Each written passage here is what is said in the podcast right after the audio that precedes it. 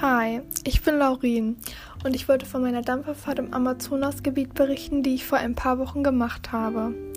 Der Amazonas ist ein großer südamerikanischer Fluss, der in Peru und den Anden entspringt und in, in Brasilien in den Atlantik mündet.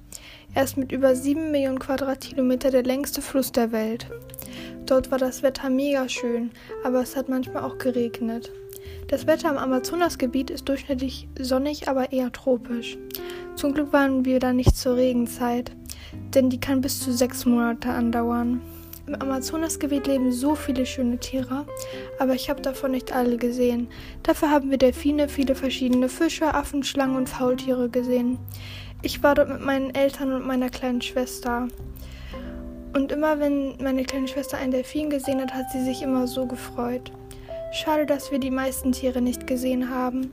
Ich hätte mich so gefreut, wenn ich einen Riesenotter gesehen hätte.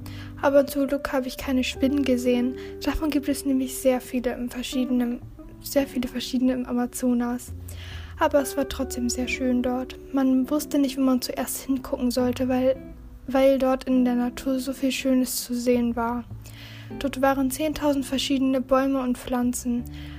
Das war ein tolles Erlebnis. Nach der Dampferfahrt sind wir leider wieder nach Hause gefahren. Eigentlich wäre ich weiter dort geblieben, um alles zu sehen, aber egal, es war trotzdem wunderschön.